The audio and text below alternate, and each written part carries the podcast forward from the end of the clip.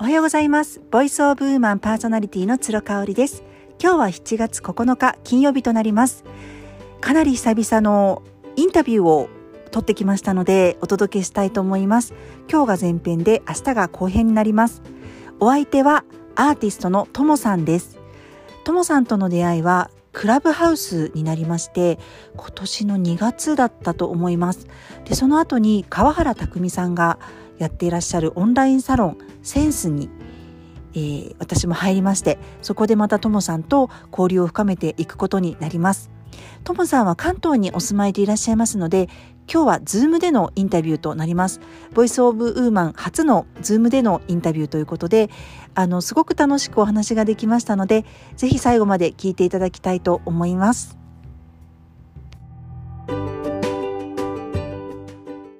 じゃあそれでは今日はよろしくお願いします。はい、よろしくお願いします。えっと、ともさんとは私、お会いしたことが実はないんですが、うん、えっと、東京にね、住んでいらっしゃって、で、出会ったのが、あの、川原拓さんの、あの、センスっていう、まあ、その前にね、クラブハウスでもちょっとお話をさせていただいてっていうことなんですけれども、あの、共通点がね、いくつかあるっていうところで、うん、ななんか、なんか初めて会ったような気がしないという。そう、もうね、最初からなんか本当に、うんうん、あの、すんなりこう、目に留まるっていうか、うんうんうんうんそうなんですよね。そんなにそういうのって私、あんまりないんだけれども、で、同い年っていうことが分かったりとか、ですよね。7月何日なんですか？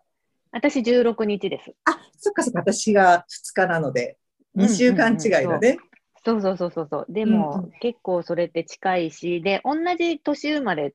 だからね、特に。その誕生日、ね、日にちだけとかってことじゃなくて、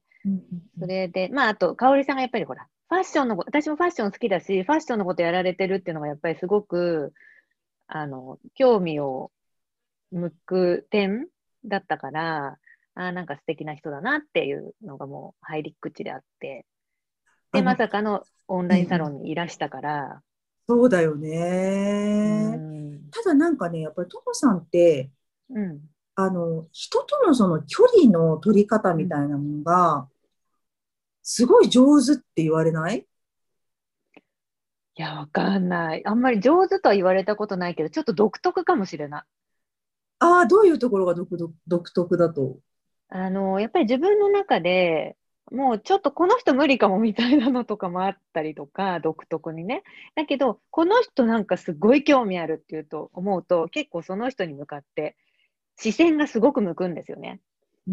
だから、あの、やっぱりその人が投稿してるものを見たりとかもするんだけど、やっぱりいつかちゃんと話してみたいとか、お会いしてみたいって気持ちがすごく強いんですよ。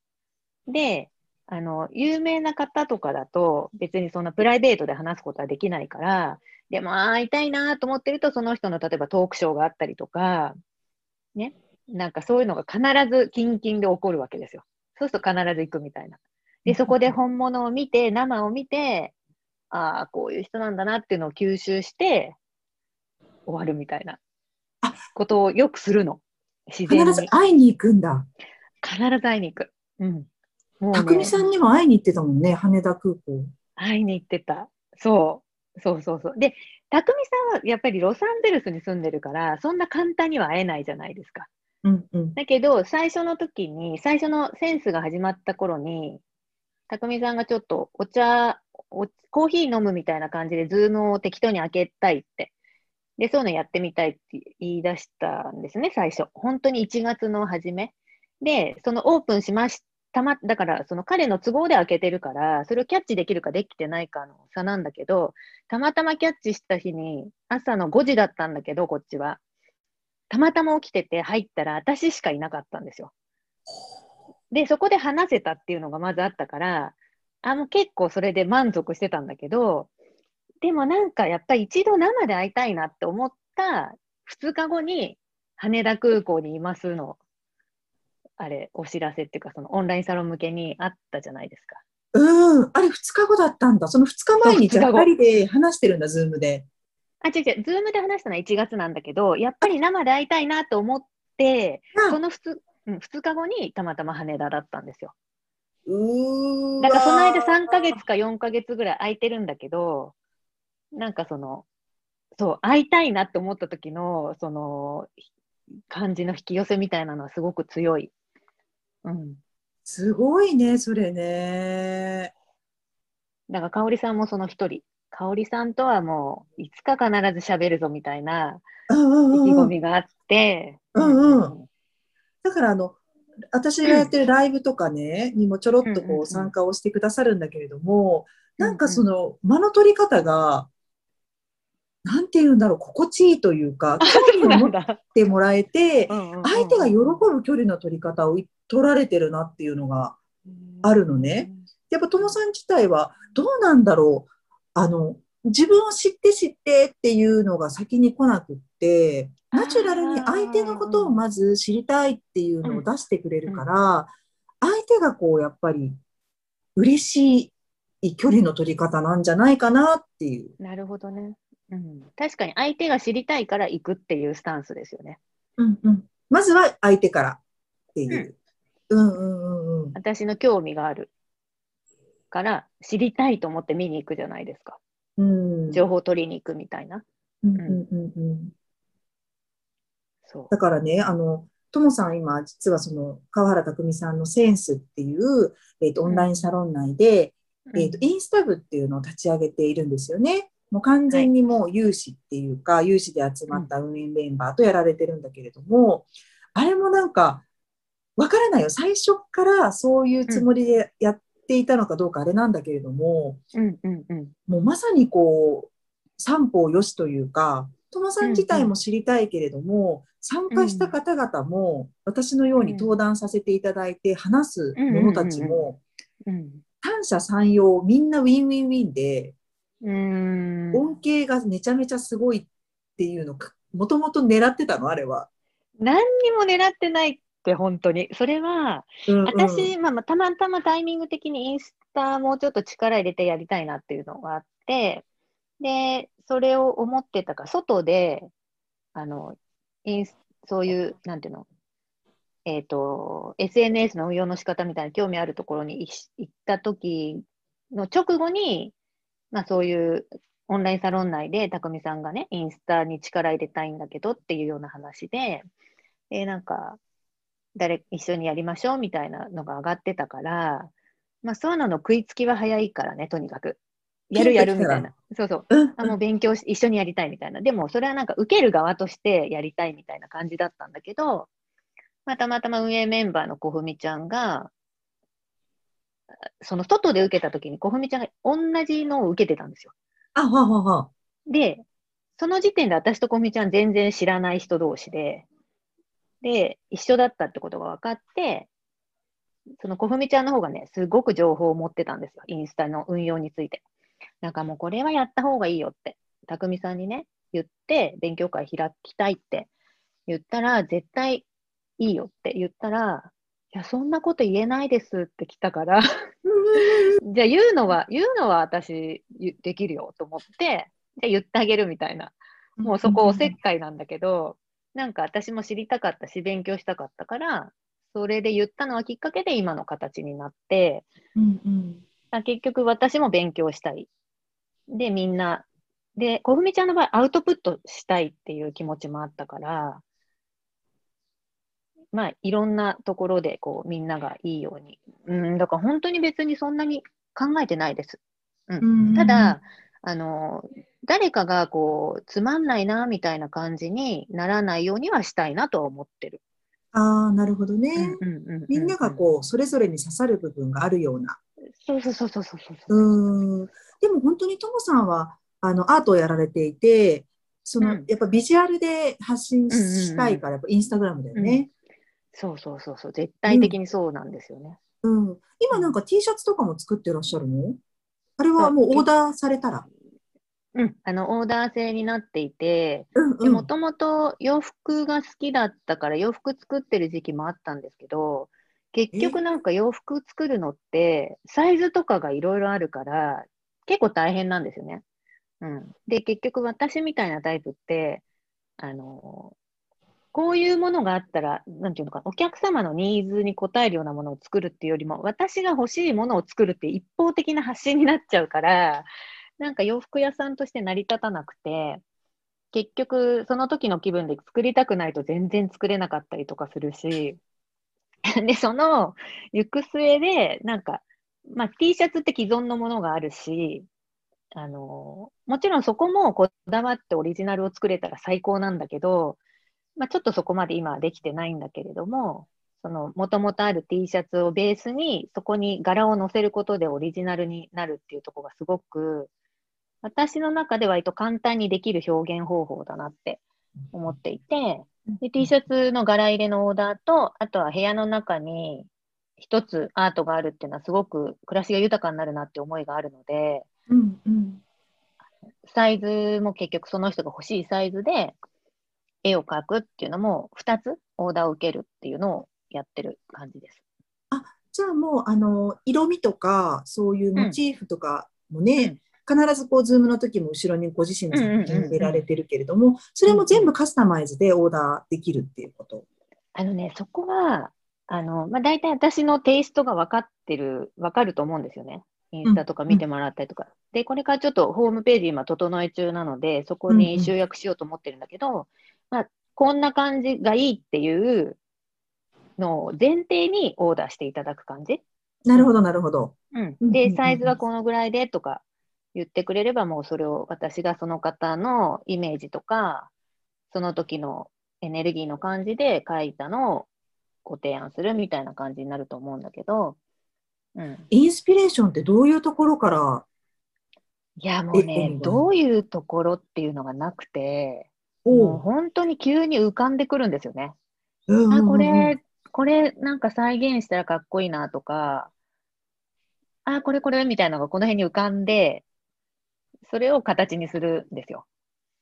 ほー、うん、もう完全オリジナルっていうか。そうそうそうそう。だから多分いろんなものを見てるじゃないですか、普段も。うん、で街に行けばいろんなものがあって、いろんなものを見ている中で、うんうん、あ、これかっこいいなっていう感じのものがピッて浮かぶ時があって、大体それを下ろしてる感じ。でもそれがいつ浮かんでくるかとかわかんないから、多分それってもう本当に自分を整えていくだけっていうか、本当に自分らしくあるだけなんですよね。多分ずれてたり、あの、疲れてたりするともう全然浮かんでこないし、うん。楽しくいることっていうのが一番降りてくる気がする。あの、ちょっとプロフィール的なところもお伺いしたいんですけど、うん、えっと、もうちっちゃい時からやっぱりそう書くこととか好きだった、うん、そうですね。あの、父も母も広告関係の仕事をしてたから、やっぱ絵を描くとか、色鉛筆とか、クレヨンとかがやっぱ家にいっぱいあったっていうか、多分与えられてた。気づかない時から。うん。なんかいっぱい描いてたし、あの、すごい伸び伸び書いてたと思う。うん。えー、別に、あの、うん、あの、絵の描き方を教わったりとか全然してないし、あの、そうね。うん。で、なんかやっぱりね、すごく今思い出したんだけど、自分の部屋にかかってたカーテンが好きで、それが当時の、今、今あの、マリメッコって有名だけど、当時は全然そんな有名じゃないかったんだけど、当時からマリメッコのカーテンが下がってて、で、今から思うと、今に、今はその柄は全然出てないっていうか、あの時、当時の柄だったんだと思うんですよね。で、多分それ母の趣味で下げててくれたんだけど、あのカーテンはすごい好きだったなっていうカーテンがあって、やっぱりそういうので多分影響してるんですよ。うん。マリメッコってやっぱり配色がビビッドで、そうそうそうそうそうなんだけど、エキセントリックじゃない感じっていう、もう微妙な、絶妙なラインだよね。今でもね。なんかね、その時の柄がね、青がメインなんだけど、青のとこに白い点々で雪っぽくなってて、うん、で窓のフレームみたいに赤と黄色がね、こう、しましまになって細いフレームみたいなのがある。えー、まあ、パッと見青っぽいんだけど、うんうんうん、ちょっと他のカラーも入ってる。まあ、子供の部屋らしい色合いで、あれ、多分もう捨てちゃったんだけど、取っとけばよかったなって思うぐらい、すっごく印象的な柄だった。そこまで覚えてるんだもんね。うん、うん、うん。じゃあ結構やっぱりそういうアートとか色彩とかそういう記憶力ってすごいんだろうね、ちっちゃい時から。うん、そうだと思う。多分あのね、場面の写真で覚えてるんですね、どんなところほう、面白い。うん。だから一度行った場所とか道とかって、写真、イメージで覚えてるの。あそこ曲がったとか、うんうん、2本目曲がってとかじゃなくて、うんうん、行くと、ああ、この、この家あったよねとか、この先曲がったよねとか、そういう感じで思い出していくみたいな。あ、じゃあもうめちゃめちゃ視覚派なんだね。そこは視覚派ですよね。うん、完全にね。うん、しかもモノクロじゃなくて色で覚えてるって感じ？色、色、カラーですね。うん、はあ。カラーそう、だから香織さんのインスタ見ると、あ、これ素敵って思うと、次に出てきた時に、あ、これ前も見たの、これ好きだったっていうのがすぐパッとわかるみたいな感じ。うんうんうん。ですごい自分の好きなものがはっきりされてるもんね。そう。そうなの。え、じゃあ、絵は、絵とかそういうアートは全然、その、学校とかに通って習ったことはない？あのね、大学は美大に行ったんですけど、結局ね、それまでが、私の、それまでがじゃないな。あの、幼稚園の時にね、すごい事件があって、うんうん、あの、嫌いな女の子2人いたんですよ。うん、嫌な子が2人いて、で、その子たちと3人1組で、お遊戯会で踊ることになっちゃって、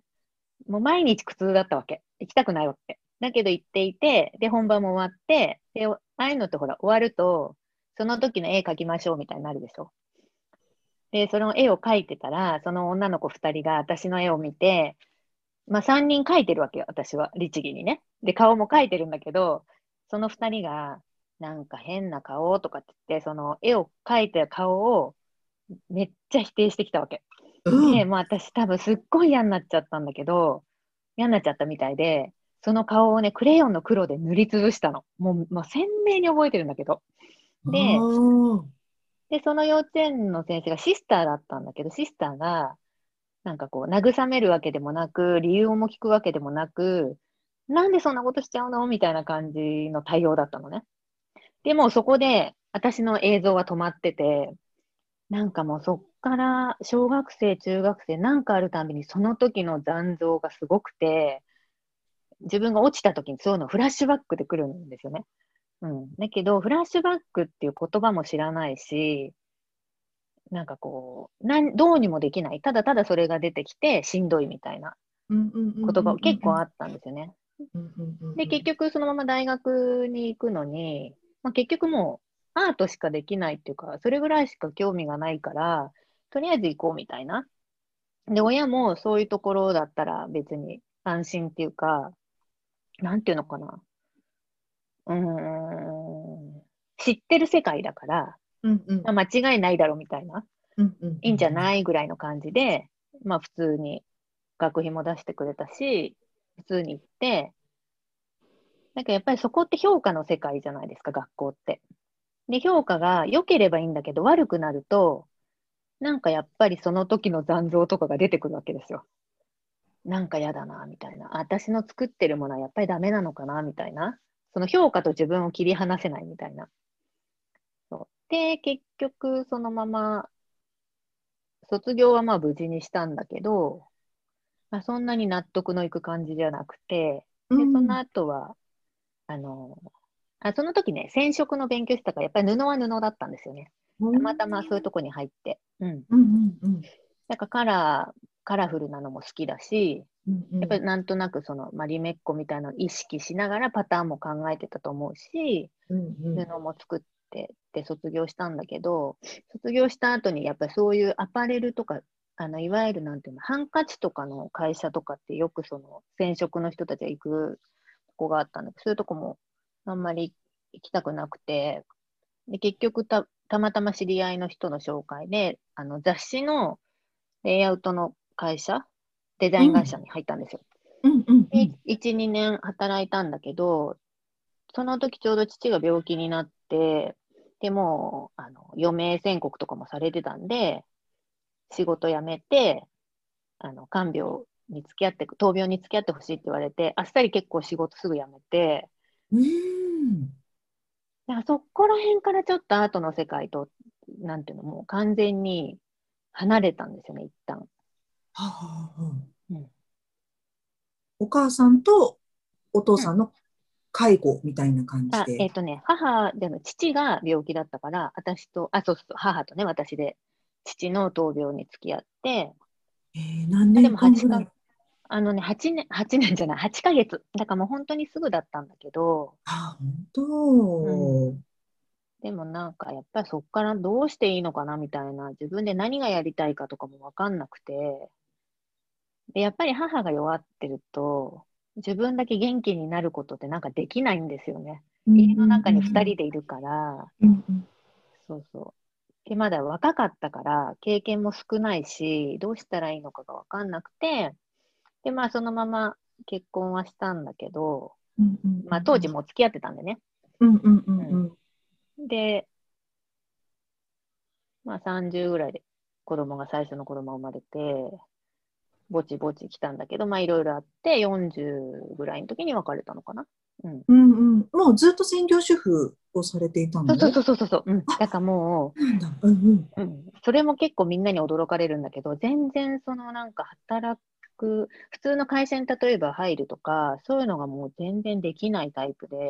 うん、それがなんか、それ自体も肯定できない感じ、うんうんうんうん、でいたから、かといってでもアートの方になんか行くっていう勇気もなくて、でもだんだん徐々にやっぱりこう作りたいとか書きたいなっていう思いとかがどんどん出てきたから、本当にここ2年、3年ぐらいかな。あ、これでいいのかなって、やっと思えたっていう感じ？えー、やっぱり子育てしてる間はもうお子さん優先で、うん、まあ、家族が優先で、うん、もちろんアートのことも忘れてたって感じ？そう、あの、生活の中で、例えば自分がこれが好きっていうなんかこう、小物とかさ、あの、お料理してても盛り付けの時とかに、なんとなく自分でセンスが自分のセンスを出せるところではちょぼちょぼ出すんですよ。でも多分それでも手一杯、なんかこう、ご飯作ることでも、自分の中でクリエイティブなことはもう、なんていうんだろう、満たされるから、だから今、逆に、その今制作してると、ご飯作るっていうとこまでエネルギーがいかないんですよね。だから割とご飯は今手抜きみたいなうん、なんかこう、なんだ、雑になってるんだけど、こう、そう、全部にそのクリエイティブなエネルギーみたいなのってやっぱりなかなかできなくて、うん、なんか多分その頃はすごい料理の盛り付けとか、何を作るとか、そういうことにすっごく頭を使ってたりとか、エネルギー使ってたんだなって思う。だからまあ常にその自分の中ではクリエイティブなことはしていた。なるほどね。うん。ただ作品として世に出すような感じではなかったっていう感じかな。うん、あのー、もちろん仕事と家庭の両立ってすごい大変だとは思うんだけれども、うん、あの家庭だけっていうのも私本当に大変だと思っていてお母さんって逃げ場がないし、うん、専業主婦って言い訳ができないでしょ、うん、でその言い訳をしたいがために仕事してるお母さんもね、結構私の周りにはいたの。あ、そうなんだ。うん、もう子供と100%向き合うのが本当に大変すぎて、だったら保育園に預けて仕事をしている時は、息抜きができるっていう考え方をしてる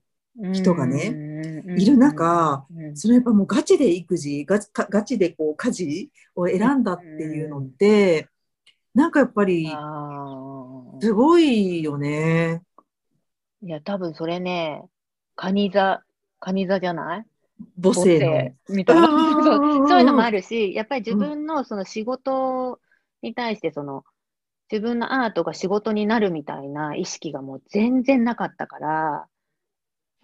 うん、できることはないっていう感じだったのと、あと母が専業主婦だったから、専業主婦に対してそんな抵抗がなかったんだと思うんだよね。うんうんうんうん。だからご自身が今発信されることがこうビジネスにつなげられたらいいなって感じ始めたのは、じゃあ本当つい最近っていうこと？そうそうそうそう。もう本当にそうね。離婚した後も全然違うことで生計立てればいいやみたいな風に最初は思ってたんだけど、それも全然無理だったりとか。あ例えばとかも言えないぐらい、なんか、まあ、どうにかなるだろうっていうか、その、とにかくそれよりも離婚したいって気持ちが強かったから、うんうんうんうん。そう。でも結局、できん、なんていうのかな。別の人にはなれない。なんか、なんていうのかな。できないことをやろうとしても無理っていうところが、うん、ね、お金のためにだったらできるだろうとか思ってたけど、結局本質的にそれは無理だったっていうかさ。ああ。そういうところがやっと分かった。降参しますみたいな。うんうんうんうん。え、それは自分がやっぱり好きなことがベースとなってお金を生み出すっていう、そのステップってこと？そうね。だから、うん、そう、好きなことをベースにだったんだけど、でも結局なんとなく最初うまくいかないから、例えばもうほら、何でもいいから働きに行けばいいじゃないみたいな考えとかもあって、そういうのに挑戦しようと思うんだけど、なんかもう挑戦しようとする時点でもう気持ちが悪くなっちゃうみたいな。うんうんうん、体に反応が。っていう。そうそうそうそう。なんか決まった時間、決まった時間に、決まった時間に行くのがそもそも無理みたいなところがあって、でも、でもそれをやんなきゃしょうがないでしょとか、勝手に自分で思い込んでるだけなんだけどね。その、うん、あの、なんだろう。離婚したんだからとかさ、そういうのがいろいろあって、そこを乗り越えなきゃいけないみたいなのが多分すごく硬くて頭が。でももう、じゃあ、無理やりやろうとしても本当にできないから、そうね、だからそういう会社勤めとかできない自分を多分ダメだと思ってたんだろうね、きっと。おー、うん、なるほどね。逆にでもなんか、あの、あんまりとらわれてないっていう感じだったら、お子さんにもさ、例えばこう会社勤め絶対しなさいとかって言わないでしょ？全然言わない。もうむしろ、もう、あれ？大丈夫？むしろ、むしろ、うちは、あの、全員、勤めは無理だと思っていて、うん、子供はね。うん。だから、もうとにかく、あの自分の3人いるんですけど、3人ともやっぱタイプが違うから、自分のそれぞれのタイプに合わせたやり方とか仕事ね、そのやりたいこともそれぞれ違うし、そこをちゃんと探してほしいなって思ってる。いや、それはさ、やっぱりあの、現現代の子供たちはみんな無理じゃない？会社勤め。無理だと思う。あ、まあそうよね。うんうんうん。うんうん。やっぱ協調性とかっっていうね、そういうところも、うん、なんかもう私たちの時代で、とはちょっと違う気がするから、うんうんうん、じゃあもうとも、ともさん的には、今はお子さんと一緒に暮らしてらっしゃるんだよね？そう。うん、うん、うん。なんか子育てでこう大切にしていることってあったりする？もうとにかく、なんか言ってることを否定しないことだよね。自分が否定で苦しいんだから否定しないこと。ああ、そっかそっか。もうそのあれだよね。幼稚園の時のトラウマが。そうそうそうそう。で、なんか否定してるつもりはなくても、こう、些細な言葉で否定と捉えちゃう子もいるじゃない？うん、だから、そうなっちゃう時もあるんだけど、そういう時はもう、あ、ごめん、言い方間違えたっていうような言い方をちゃんとするとか、とにかくもうそうですね、三者三様で、この子たちはもうバラバラで、私とも違うし、3人とも違うっていうのをすごく意識してるかな。そうだよね。であとは私が楽しく自由に生きてれば、子供たちも楽しく自由に生きれるって信じてる。ああ、うん、そう、子育てってやっぱ正解がないから、うん、親が自分らしく生きている姿を見せることしかなくって、うん、うん。自分の軸、軸というかね、うん、もうそれしかないから、それがないとやっぱり子育てって迷いまくるでしょ。うん、で、やっぱりその、こう、他者と比べたときに、あ、自分はこういうタイプで、これでいいんだっていうことを、うん、に気づけると楽じゃないですか。ね、自分は、例えばその、なんだろうな、その会社勤めができないタイプで、うん、ね、家で、こう一人でコツコツ仕事するのが好きとか、うんうん、あと自由な時間に外で人と会って仕事をするのが好きとか、いろんなことが、タイプがあると思うんで、